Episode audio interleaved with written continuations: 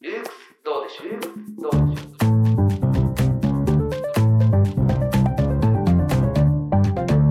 う？ルークスブックガイド。はい、始まりました。ルークスブックガイドの時間です。えー、今日もですね、おなじみ取締役の谷口と、あの、あおおなじみの橋場くんの、えー、二人でですね、はい、やっていきたいと思います。よろしくお願いします。よろしくお願いします。ということで、えー今回の、えー本の紹介、あの、ルークスブックガイドは、あの、ね、あの、本を通じて、こう、疑問とか、日頃の疑問とか、自分の関心とかに寄せて、あの、本を通じて対話をしていくという、まあ、企画になってるんですけども、今回、えー何の本にしましょうかね？うーん、まあ、あの、ネット炎上の研究ですね。ネット援助の研究、えっ、と、はい。誰の本でしたっけ？あの、田中さんだったかな？樋口さんではなく、そうですね、田中達夫さん田う。中達夫さんのネット援助の研究っていう本が、えーありましてですね、はい。えーその本を元に、えー議論していきたいんですけど、なんでこの本を選んだんですか？はい、まあなんかあの、最近だとね、まあインターネットってあの、まあ、僕が通ってる学校の、うん。まあ、慶應義塾大学の SSC の方だと、まあインターネット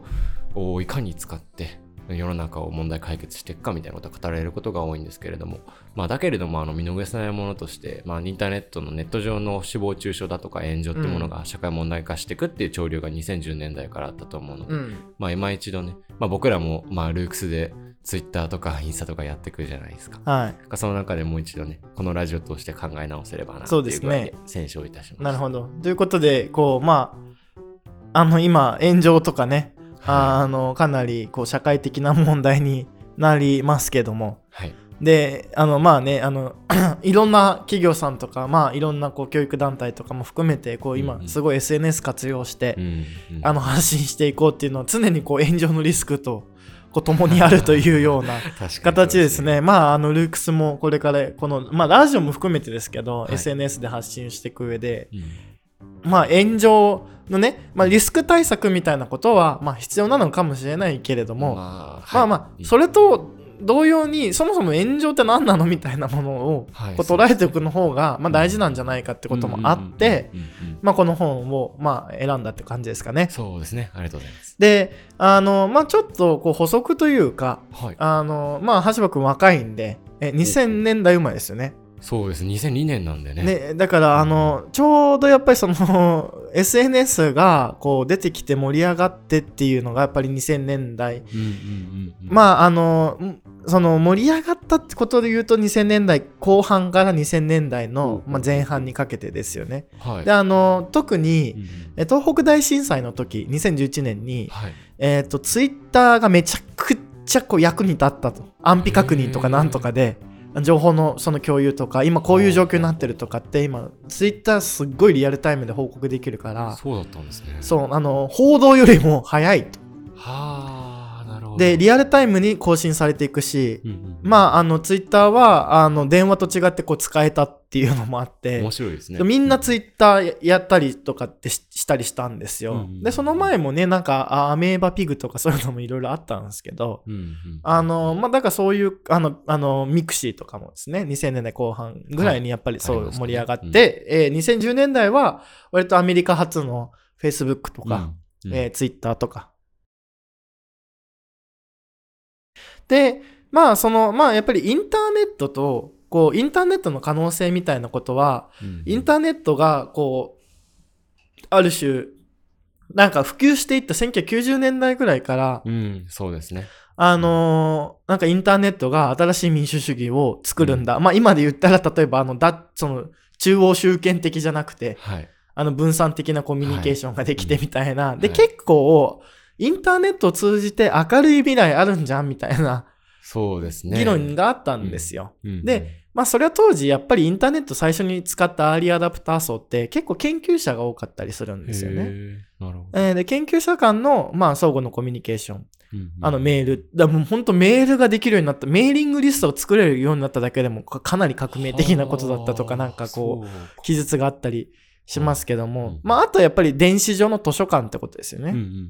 っていうので、まあ、あの、そういう研究者とかから結構、あの、インターネット需要していって、その研究者間のコミュニケーションを促進するものとして、うんうんあるいは知を知知の知識を貯めていく、こう、あの、媒体としてのインターネットっていうので、やっぱりその、まあ、当時のやっぱり担い手っていうのはかなりこう、知的な階層でもあったし、うんで、その人たちがこう、互いにインターネットを通じてし見ず知らずの人と議論をする、することによってもっとこう、あの、はい。ドメスティックな議論じゃなくてグローバルな議論ができるようになると。で、これ、ここにやっぱり、その、あの、新しい、こう、民意のあり方ってのもあるんじゃないかそうですねっていう議論が出てきたりとか。なんか SSC の感じで 村井淳さんというあのインターネットをあー日本に村井淳さん引いたと呼ばれる方がいらっしゃって、なんかその方が講義で、まあ、インターネットは唯一国家を超えて全世界でつながれる画期的なツールなんだってのを熱く語ってるのをすごい聞いて思い出しましたね。そうですよね。だかうんらそういうなんかこう、インターネットが、うん。あの、まあ、あるいはパーソナルコンピューターが、あるいはインターネットが、うんうんこう、新しい社会のあり方をこう作っていくんだって、そういう希望に溢れた時代が、ポジティブだね。まあ、うんうん そのポジティブにね。うんうんうんで、まあ、2011年、まあ、10年代も、うんうんやっぱり前半はやっぱりこう、まあ、ある種の熱があったんですよ。この間クラブハウスも流行ったじゃないですかあり。ましたね。うんで、ああいう感じでこう、すっごいこう、なんだろう、こう、毎日ツイッターやっちゃうとか、うんあって、なんか僕も2011年、2年に始めたんですけど、ツイッター。うんもう、あの、その時、あの、浪人をしてたんですけどね。はああの、僕、だから2012年か、うんあの、ツイッター登録して、もう、すごいです。やっぱりその知らない人とお話ができる。そっか。うん。なんかこれまあ、あの、わかん、ちょっとあんま感覚共有できないかもしれないですけど、うんうんあのね、今は友達フォローしたりとかがメインになったりするんですけど、多分まあ僕やってた時そんなに友達やってるとかじゃないから、うんうんなんかこう、オバマフォローできるとか、ああ。いや、そうそうそう。で純粋にすげえな、みたいな。これ、テレビで見たことがある人とか、大統領とかツイッターやってんじゃん、みたいな。確かに、確かに、確かで、なんか、うわ、すっごいとか思って。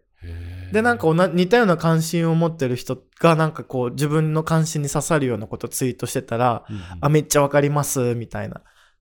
あの、うんぜひ、あの、なんか、あ、そうなんですよね、とか言って、こう、夜な夜な、なんかこう、議論してるっていうようなことがあってですね。はい。あの、そういう意味では、あの、めちゃくちゃなんか、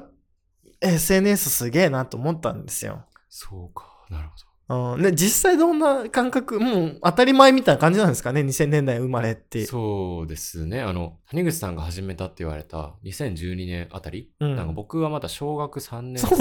かで、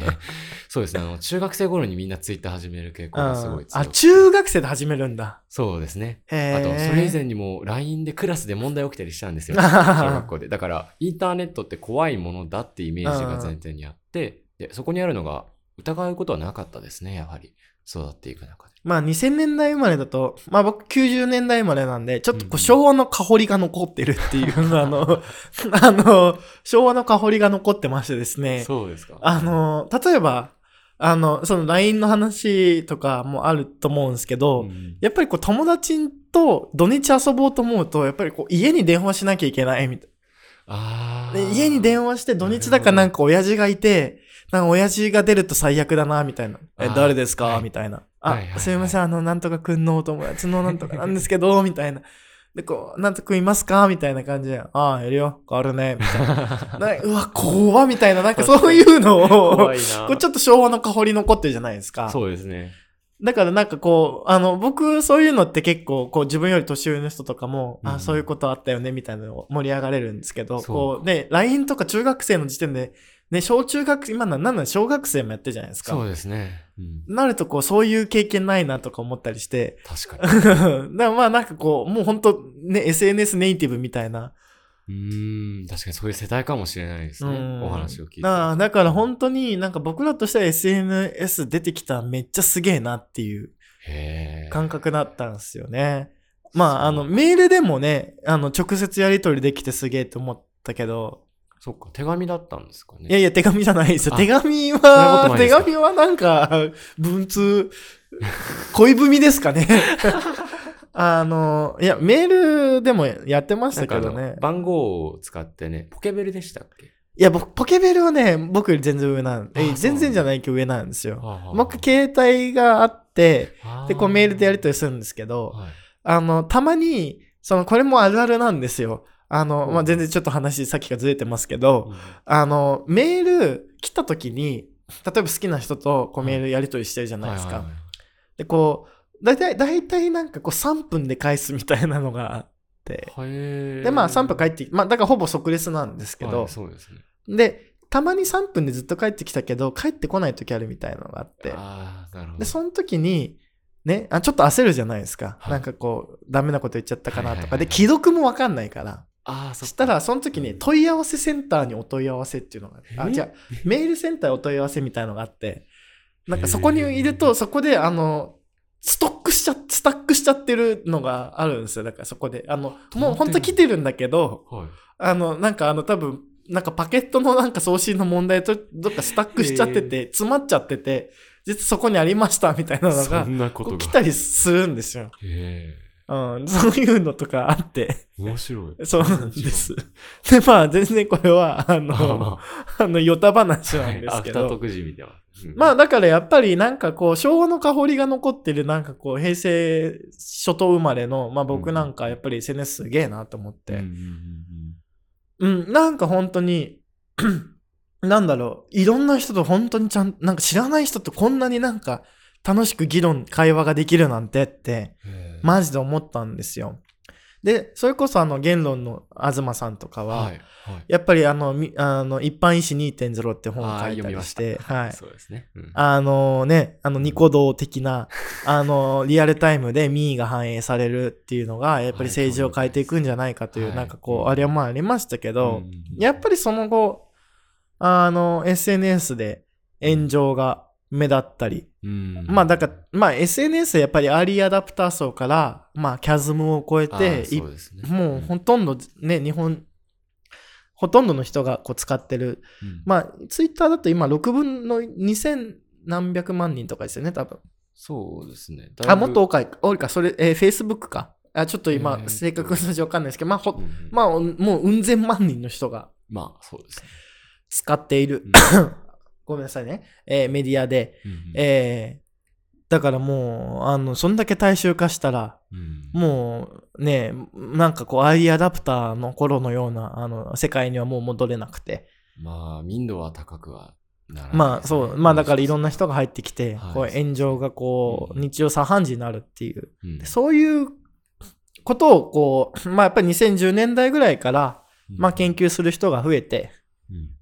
いったってことですよね。はい、そうですね。で、この本2010、さっき、えっ、と、もう一度ちょっと鼻前置きが長くなったんで、ネット援助の研究って本は、えっ、と、2016 16ですね。2016年できた、あ、か書かれたものなんですけど、まあ、この本なんかこう、端的に言うとどどういうこと書いてるんですかね？まあなんかそこで書かれてるのがそのネット炎上層っていうのが、まあ2007年あたりにはまあ皆さん携帯持ってた時代にまあなんかあの炎上っていう概念が初めて生まれて、まあ誹謗中傷に密接に関わってくるとは思うんですけれども、まあ2007年からまあそこであの示された新しいことっていうのは、2007年から2016年にかけて、うん。誹謗中傷であったりとか炎上に参加する人というのが常に5%でとどまってるっていう。まあ、あの、まあ、あの、インターネット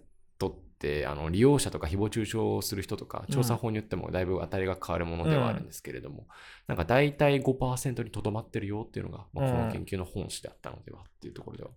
まあ、つまり、こう、うんネットの炎上のほとんどは、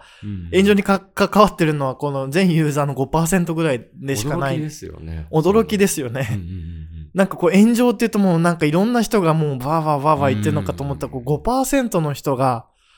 まああの誹謗中傷をしたりだとか、うん。まああるいはなんかあの炎上したりすることまあ炎上のまあなんかコメントしたりするっていう。で、はい。結構あれですよね。うん。同一の人が複数のユーザー使い分けてやってるとかってあったりも言われてますしてうん。まあだからこう、ね、だから企業が、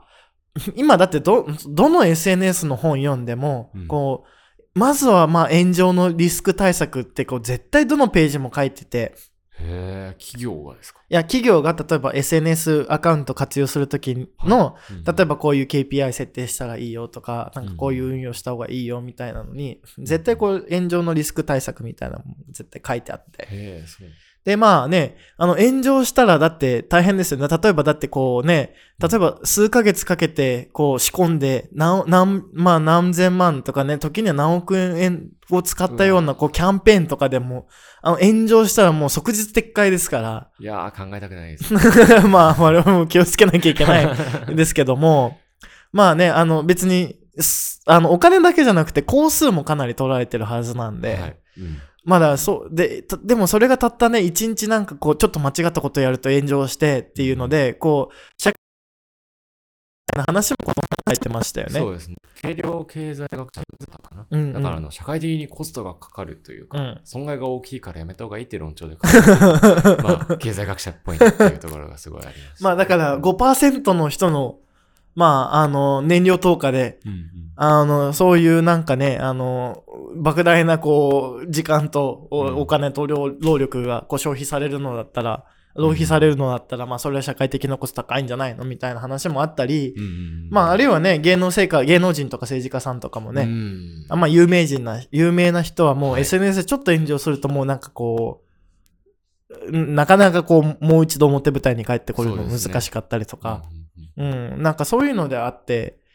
まあそれが、なんだろう、こう、実は5%の人で、あの、構成されてるだってのも面白いですよね。そうですね。なんか、加えて、あの、そういう炎上をどう防ぐのかみたいなところも、まあ、よく言われたりするじゃないですうん。か。はいなんか、そこでよくある議論、実名制登録とか、はいはい、インターネッットでそうする、匿名性をなくせばいいんじゃないかっていう議論があって、だけど、それに関しても、韓国で一時期、なんか、実名制の、まあ、制度を導入するって話があって、実際にやったんですよ。へだけれども、それでも、あの、むしろ増えたっていう、え。むしろ増えたんですか？増えたらしいんですよ。へえ、なんでなんですかね？ああ、なんでなんでしょうね。なんか、そう、この本ではそこまで、な、あの、記述はあのされてはいないんですけれど、うんまあなんかよくある匿名性がその原因なんじゃないかっていうのはちょっと的外れだっていうああ、匿名だから何でも好きかって言えて、うんうんうんで、だから、あの、匿名をやめれば、こう、なかなか自分の発言責任持たなきゃいけなくなるから、うんうんうんうんそういう誹謗、そのネット上における誹謗中傷とか減るんじゃないかとかね。うん言まあわれすねそういう、あったけれども、っていう。そうです。じゃあ結局どうしたらいいのかっていうと、でもなんかこういろんな調査でこう、大体5%につくんだら、なんかこう、炎上もなんかこう、ね、うんふ防ぐとかじゃなくて、やっぱぶどまり5%ぐらいは絶対なんか炎上する可能性が。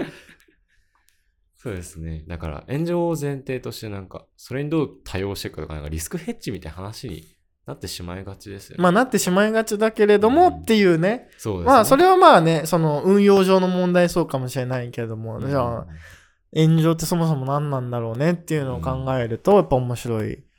テーマなんでしょうね。きっと、うん。だから5%、5%か。まあもちろんね、その本当になんかこう、あれじゃないですか。うん。まあ、そのなんだろうな、その、まあそれは当然なんかこれは炎上しても仕方ないなみたいな案件は、まあ、まあまあまあ多々ありりますけども、うんうんうんまあとはいえなんかこう過剰にこう燃えてしまうこともあったり、そうですね。まああともうあの炎上上して鎮火するのももうなんかね、こう一瞬でなんかこう常に炎上してなんかどっかで炎上してってなんか常にどっかで大火事起きてすぐに鎮火してなんかこう、後に残った焼け野原っていうのはなんかこう、あんまり、そのね、社会的にも確かに焼き畑農業的な感じでこう、なんかこう、自力が、なんだろう、落ちていく一方で、こう、ね、あの、次炎上して次炎上してみたいな、まあ確かにあんまりなんかこう、好ましい状況じゃないのかもしれないし、まあ、まあ、うんもっとも、ももっとっていうか、その炎上の中でもいろんなタイプがあると思うんですけど、やっぱりその誹謗中傷みたいな感じの炎上は難しいですよねちょっ。と悪質ではありますよね。悪質ではありますよね、やっぱりね。うん自殺者っていうのが、まあ実際にね、あの出てるのが、あーそうですよねあの承知のことで。何でしたっけ？テラスハウスの。はい。もうそうですし、あの、韓国のアイドルがね、誹謗中傷で自殺しちゃったとか、うん。そういうのもあるから、いや、だからといって、あの、5%、一部、それが一部の人にやって出されていて、説明化も効果のほどはなくという。うん。まあ、なんか、厳しい状況というかね。まあでもだからそういうその追い込まれちゃう人には、この事実は結構ね、いやあー5%ぐらいなんですよって、こう95%は、うんうんまあ何も思ってないか、むしろあなたのことを応援してたりするし、ううんん。っていうのはちょっとこう救いになるのかもしれないですけどね、そのデータが出てると。そうですね。世の中全部が敵っていういうわけでもないですけど まあ、うんでもああいう炎上してこう批判的なコメントって結構やっぱ目につきやすいから、なんかこう、実数以上に大きく見えちゃいますよね。確かに。うん。そうですね。悪口、自分への悪口ってね、そうずそうそう眠れなかったりって、まあ、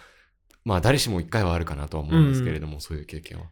それに通ずるところはありますよね。そうですね。だからやっぱりこうね、ちょっとその、まあもし炎仮に炎上しちゃった場合は、うんうんまあちょっと嫌な気持ちになるけども、こうグッとこらえて、いやこれ5%の人が、あのアクティブにツイートとか何なりをしているだけで、うんうんうんうんいや、あとはもう無関心か何なのかわからんっていう、こうちょっとこう、つちょっとそういう対前自弱とした態度をこう放置しつつ、うんうん。まあその、まあ本当になんか炎上した際にはまあ何らか理由があるから、うん。まあそれが本当になんかこう、いいことだったのか、うん。まああのを、まあ自分たちでちゃんと考えるっていう一回。そうですね。あの、で、それで本当に自分たちはここポリシー持ってやってるんだったら炎上しても構わないしまあちょっとなんかこう詐欺みまがいなことしちゃったらちょっと焚きつけて、まあね、あのなんかそういう焚きつけナッジみたいなことをやってしまったりとか、まあそういうなんかね、あの、そういうのはまあ反省、大いに反省すべきだけれども、確かに。まあなんか全くそういう意図もなく、うん。まあね、で、かつまたなんかこう、特定の誰かをなんかこう差別したりすしてるわけでもなくっていう、うんなんかそういうので、仮に炎上しちゃった場合は、うん。ちょっとね、うん、確かに。なんかこう自分たちでポリシー持って、いや、こう、こう、こうなんですってこう言えたらいいし、うんうんうんうんしかもまあ炎上したって言っても、まあ炎上の燃料投下したの5%だから、うんみたいな。ああ、なんかその話し方ですごい聞いてると気が楽になる気はすごいしますね。自分が炎上した時そうですよね。だから、なんだろうな、あの、炎上を、あのーなんて言うんだろう、この、炎上の側、炎上した、その、炎上させてる側の方に、うんその、なんだろう、こう、ひ惹かれていっちゃうとっていうか、こうね、あの、引きつけられていっちゃう、多分苦しくなるんで、うん、やっぱこれ5%ぐらいかもしれないっていう。確かに。うん。うん、だけど、どうにかなんかそういう、まあ、声が生まれてしまうのは必要、まあ、仕方ないことではありますし、うんうんうんうんまあ、場合によってはね、そういう炎上っていうものを契機に、うん。まあ、なんか自分のポリシーが、あの、会社のポリシーであったりとか、そういうのが変わって、より良いね、会社のやり方まあそういうこともがありますよね。考えることもあるかもしれないけれども、だけどなんか、人が自殺してしまうほどにっていうのはなんか考えできないことあまあ、それは、でも、あれなんですかね、どうやったら防げるんですかね。ね。実名してもしょうがないってことうんですよね、多分そうですね。なんか、川崎市の条例で、あの、ヘイトスピーチ禁止条例あはいはいはいはいはい。まあなんかそこで、あの、まあネット上でね、誹謗中傷した人を摘発するみたいなのが、じまあ、条例として通ってはいるけれども、うん。実際検挙できているのが年に数件あで、なんかそれこもあの行政としては難しいんですって説明をしかも、あれは割と、あれですよね、その、うん、路上の運動でヘイト、例えば、あの、、うんうんあの、韓国人なんない出てけっていう、うんあの、そういう運動に、まあ適用されやすいけれどもそうですね。、そこがベースです。ではあるんですけれども。あのーネット上だとね、うん、まあ結構その開示請求したりとか、はい。その情報を、うんねこれ結構手続きめんどくさいし、うんうんうんで、まあもう本気でやればできるけれども、うん、まあ時間なんかこう、訴訟する側のうんコストがかかりますよね、やっぱりね。うんそうですね。そこはなんかこう、うん、なんかもうちょっとなんかね、うん、なんか円滑化できないものですかね。まあでもツイッター社もね、なんかや、ポリシー持って、その、はあの発言取り消したり、なんか審査したりすしてるけれども、うんうんまあ結構あれも、なんだろう、あの、まあ僕がきあの読んだところによると、やっぱりその死者、その日本死者って別にそのツイッターで多くなかったりするんで、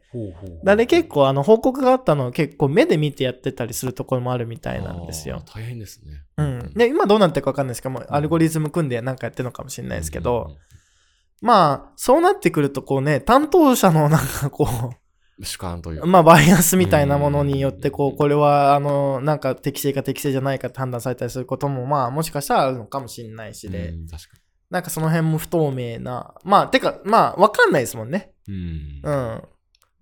その、どういうポリシーでやってるかとか、どういうアルゴリズムでやってるかとか。そうですね。まあなんかあの、ツイッー。ター、トランプは赤バンされてましたけど。なんかあれ、だいぶ議論を呼んでましたね。そうそう、だから、いや、まあだから、そういうなんかこう、個人の権利と、うんうんうんやっぱりそのヘイトスピーチとか、なんなり誹謗中傷だったり、そのフェイクニュースを垂れ流すとかうん、うんうん、なんかそういうのとかも、なんかどう取り締まるんだっていうのは、まあなかなかこう、結構この言論空間の問題になってくるんで、それがネット上となるとね。そうなんですよね。だから、うんもう、だから1990年代のその研究者たちの間のコミュニケーションから、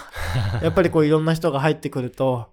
まあ、どんどん大衆化すると、まあ、で、うん。大衆化すればするほど、まあ、なんだろう、プラットフォームビジネスみたいなことも行な行ってく,、うん。るし、確かに。で、なんかこう、やっぱ あ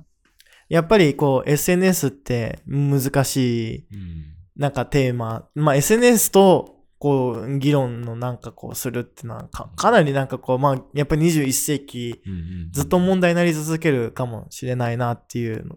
まあうん、まあ、どうやら SNS は、なんかこう、民主主義の発展に資するというよりは っていう、まあ、まあ、話もありますしね。ううんん。まあだけど逆に我々がそのけ享受しているもなかなか、まあ事実でもありまあまあ、うそうですよね。こういうポッドキャストできてるのもね。まあそうですよ。SNS があるからで、まあね、うん不特定多数の人にこうやって発信できてるのも、こそうですねう、。はい。学びを共有して。そうなんですよ。だからそういう本当にその学びを共有して、まあまさに我々コモンズみたいなこと言ってますけどう、んうんやっぱりそのネットがあのコモンズを作っていくんだっていうね、その共有財産を作っていくんだっていう、まあ議論もやっぱり当初あったから、うんうんうんうんまあそういうね、いいところは伸ばしつつ、うん、そうですね。うん。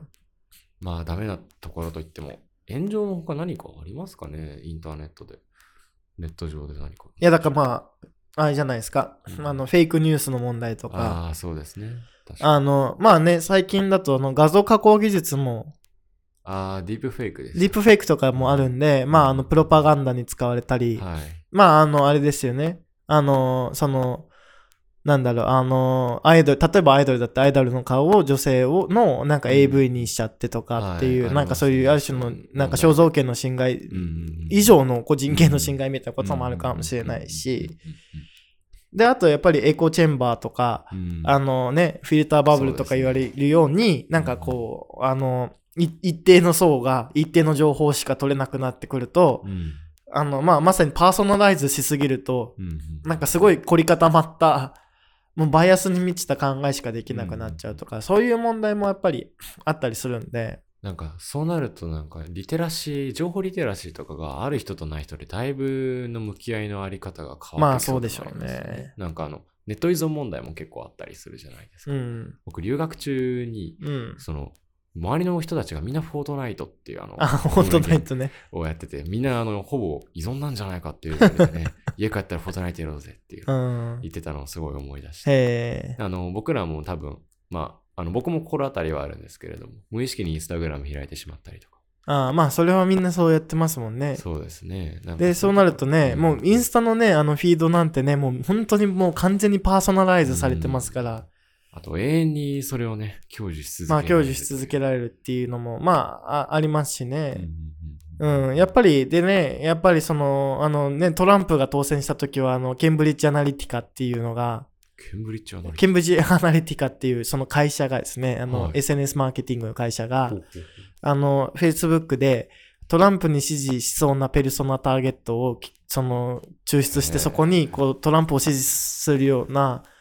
あトランプ支持者が好みそうな記事を、こう、Facebook 広告でターゲッティング広告しまくっては、あ。なんかっていうので、なんかちょっと問題になったりとか、確かに、倫理的で、まあ、それでね、うん Facebook かなりこう、アメリカの議会ではかなりこう、もう、ね、巨悪として叩かれてたりして、こう、呼ばれてましたで、ね。はい、Facebook って名前も変えてメタバースみたいになってますけど、あの、まあそういうこともあったりして、まあね、まあ SNS の炎上の話じゃないけれども、うんまあそれは、うん。あの、まあネット技術と、うん。そのある種のこう、パブリックな空間をどう維持して守っていくのかっていうのは、やっぱり、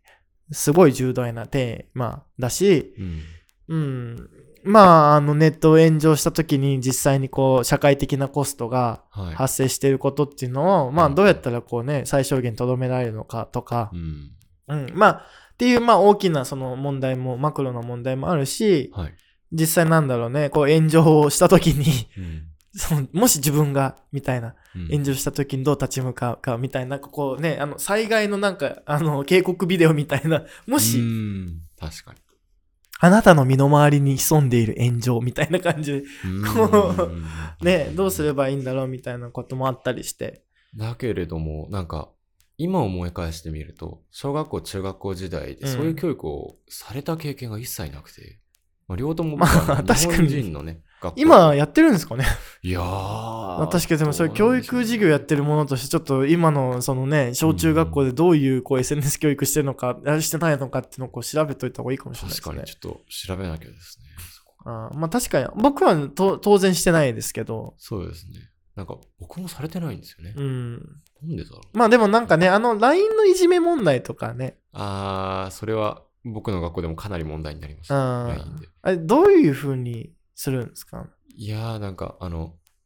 まあ LINE ってグループでね、その中であの、ハブったりとか、まあ大会にさせたりとか、はいはいはい。あとなんかね、あの友達の恥ずかしい画像を上げて拡散したり、ああそれで退学になった人もいましたね。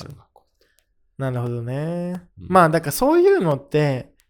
まあ、本当はな、本当はっていうか、昔は多分リアルな場面で行われてたけど、今はこう SNS も引っかかってきて、うんなんか大変になってるんでしょうけどね。まあ、ただそれなんかリテラシーを上げたらどうなるのかっていう問題もまあわかんないですよね。うんそう、いやー、限界がありそうですよね。うん、だからこ。れ、うーん、いやー、どうしたもんですかね。いやー、なんかあの、その、使っていく中で無意識に誹謗中傷しないような、な、な、な、字をかけるではないですけど。あ あ、まあそもうあるんですかね。まあ、例えばなんかこの、の、こうカチャカチャって打ったら、これはあのなんか使わない方がいいワードですみたいなの 出てくるとか、まあそれはそれでなんか別の問題を生み出しそうだけども。まあそうですね。なんか友達との軽々しい会話の中で、それ毎回出てくるってまあだからあのね、あの大会という、あの大会させるまで行くのにすごいなんかあの深掘っていかないとこうたどり着けないとか、なんかなぜあなたは大会させようとするのですかとか、なんかこういう質問項目取られて、確かに。そういうことやるっていう、なんかこの、あの、仕組みで解決するみたいなのもあるかもしれないけど、なんか、そなんかそれはそれでなんか別種の問題を生み出しそうな感じがして。そうですね。便利さっていうものをね、享受している我々からしたら、ちょっと抵抗感はなきにしもまあ、あらず。なきにしもあらず、そのうユーザビリティみたいなものと、じゃあ、たはい。例えばなんかこう、本当に、なんか、あの、まあ、その、制度を整えて、仕組みでそういう問題解決するとかっていうのを、なんかこう、どう両立させるかみたいな、まあ、なんかこう、企業、その、SNS のプラットフォーマーにとっては結構なんかこう、課題になってるのかもしれないですけどね。そうですね。ああ、なんかそれで言うと、ツイッターとかで最近、あの、記事をツイートした人たちのやつをリツイートするときに、本当にあ、読みましたかってやりますよね。出るようになりましたよはい。ね。はい 本当に読み、でも、本当に読んだ、はいって言っちゃえばいいし。まあ、止まるけど、まあ読んだ読んだっていう。読んだ読んだって言って。人、まあ5%の人がそれで、まあ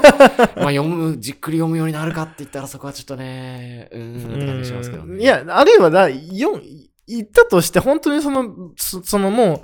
これはこうだと思って記事を読んで、うん、あ、これ、これはこの記事だと思って、その先入観を持って読んだらもうそう、そうとしか見えなくなるってこともあるじゃないですか。読んだとしてもですね。でそう、読んだとしても、だからその、やっぱりそのね、なんかこう SNS リ、そういう話だっていう、こんな SNS リテラシー以上になんかこう、なんか、リテラシーの、うんその、もっと一般的にこう、言語運用的なリテラシーの,、うんの問題が大事なのかもしれなかったり確かに。しますよね。うん。まあ一概に言えない問題ですね、これは。そうですね。という感じで、ちょっとこう、あの、これはなかなか あの、うん。なんかこう、こうすればいいみたいな、まあ解決策が出てくるような、こう、議論にはならなかったですけど、ね。まあ逆にね、なんかこう、論点がうまくこういう問題があるんじゃないかっていうので、まあいろいろ出てきたんで、ちょっとこれを、それをこう発展させて、こう日頃考えていけたらいいかなとか思いましたね。そうですね。まあなんか、アフタートークとかでもそこら辺。まあアフタートークとかでちょっとざっくばらんに、これは話して、ちょっとね、あの、30分でこう収まるような議論じゃなかったんで、ですね。あの、アフタートークとかでちょっとこの問題話していきたいなというふうに思います。で、まあ今回の、えっ、と、ブックガイドで紹介した本は、うんえっ、と、炎上の研究っていう、はいあの、研究所でですね、えー2016年に書かれた、あまあなんかまあ本当に軽量的な、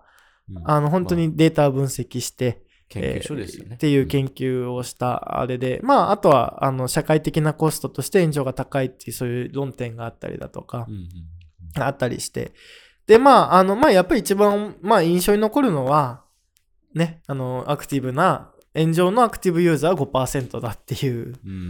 ところですよね。そうですねうん。そこで結構ね、救われる部分はまあ、あるのかもしれないですね。ということで、えーえー今回のルークスブックガイドはこれにて終わりますが、今回はアフタートークに、はい。えー行きたいと思うので、あのアフタートークの方もぜひ聞いてみてください。はい。以上です。ありがとうございました。よろしくお願いします。アフタートーク。